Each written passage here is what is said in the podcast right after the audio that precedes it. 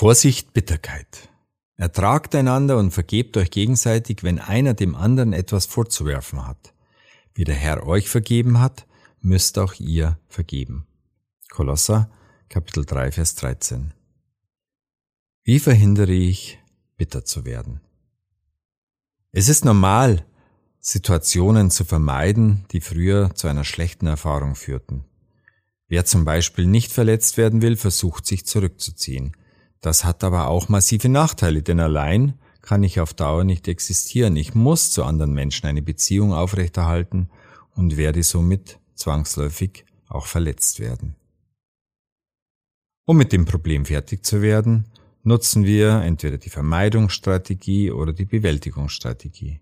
Vermeidungsstrategie meint, eine kritische Situation zu umgehen, was gelegentlich auch wirklich der bessere Weg ist. Bei der Bewältigungsstrategie versuchen wir, mit schwierigen Situationen klarzukommen. Bei beiden Strategien laufen wir Gefahr, bitter zu werden. Und zwar, wenn wir in der Vermeidungsstrategie die Opferrolle oder in der Bewältigungsstrategie die Täterrolle einnehmen. Beide Male wird die Beziehung zum Nächsten stark belastet. Vergeben ist der Schlüssel. Vergeben ist der Verzicht auf Rache und Genugtuung, das bewusste Loslassen und Freigeben des anderen. Doch erst mit dem gegenseitigen Verstehen kommt es zu einer inneren Verbindung.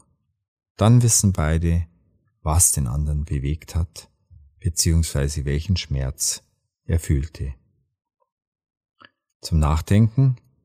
Bitterkeit ist ein Gift, das dich und letztlich alle deine Beziehungen zerstören wird. Wo und wodurch bist du bitter geworden in deinem Leben?